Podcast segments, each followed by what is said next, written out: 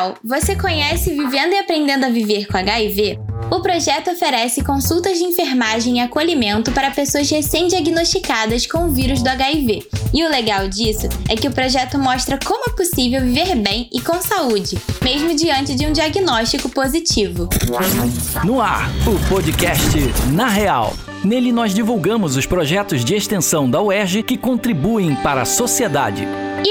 Falar sobre uma iniciativa tão legal como essa, conversamos com o coordenador do projeto, Felipe Kaiser professor da Faculdade de Enfermagem da UERJ, que conta pra gente como vivendo e aprendendo a viver com HIV funciona na prática, na real. Então, o projeto ele se desenvolve num centro municipal de saúde é, em Duque de Caxias, né, aqui na região metropolitana do Rio. E lá no projeto, as estudantes elas têm a oportunidade de receber essas pessoas, acolhê-las, né? E a consulta é um espaço muito interessante porque ela serve não só para a gente avaliar aquela pessoa do ponto de vista físico e biológico, avaliar os exames, mas serve também como um espaço muito importante de acolhimento e de incentivo. De acordo com o coordenador, a primeira consulta é um grande desafio, pois a falta de informação e os preconceitos em relação ao soro positivo podem prejudicar o andamento do tratamento. Por isso, o projeto se esforça muito para passar as informações corretas e ter uma influência positiva na adesão dos pacientes ao tratamento. Não existe uma receita padrão para realizar a consulta.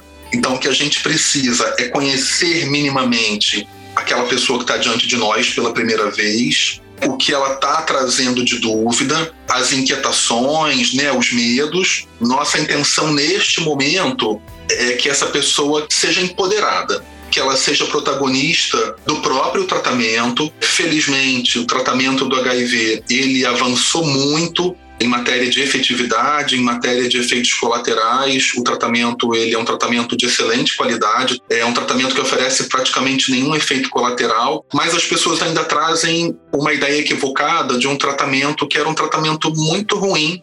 O projeto tem um caráter transformador, pois ele é capaz de mudar a perspectiva dos pacientes que dele fazem parte, como nos conta o coordenador Felipe Kaiser, pessoas que seguem o tratamento corretamente podem tornar o vírus intransmissível, ou seja, abre a possibilidade de ter uma vida normal, podendo até mesmo ter filhos.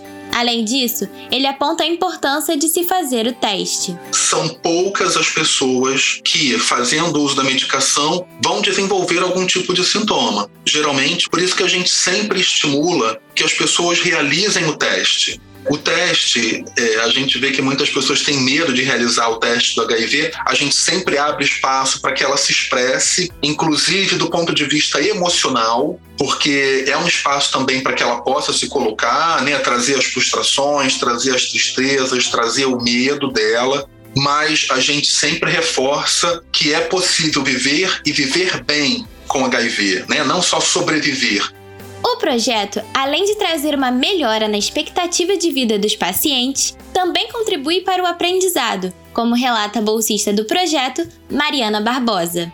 Quando eu tive essa temática né, de HIV, que as coisas que a gente vê na faculdade é, são de uma maneira meio superficial, né? Não tem tempo para ver tudo de maneira aprofundada. Então, quando eu entrei no projeto, né, eu descobri que eu gostava dessa área e foi uma forma de me aprofundar nesse tema. Então, nas reuniões a gente sempre tenta discutir algum tema, alguma coisa do tipo, para a gente vir a fazer um evento, um cine debate. É bom isso, né? Porque a extensão realmente é feita pelos alunos, então a gente tem que tomar essa iniciativa, né? E essa iniciativa também atinge as redes sociais, conduzindo uma informação clara, necessária e com a vantagem da rapidez. Nos posts né, do Instagram, a gente também fala bastante sobre isso.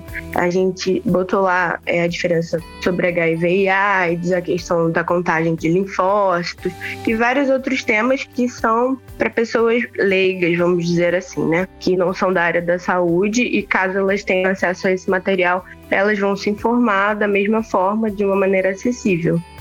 Informação e acolhimento são tão essenciais que fazem parte do tratamento. Por isso, ao criar esse espaço seguro e tranquilizador, é possível perceber que existe muita vida após um diagnóstico positivo para HIV. Agradeço aos nossos entrevistados pela participação e a você pela sua companhia. Eu sou a Julie Maia e já já a gente volta com mais um projeto da UERJ na Real para você.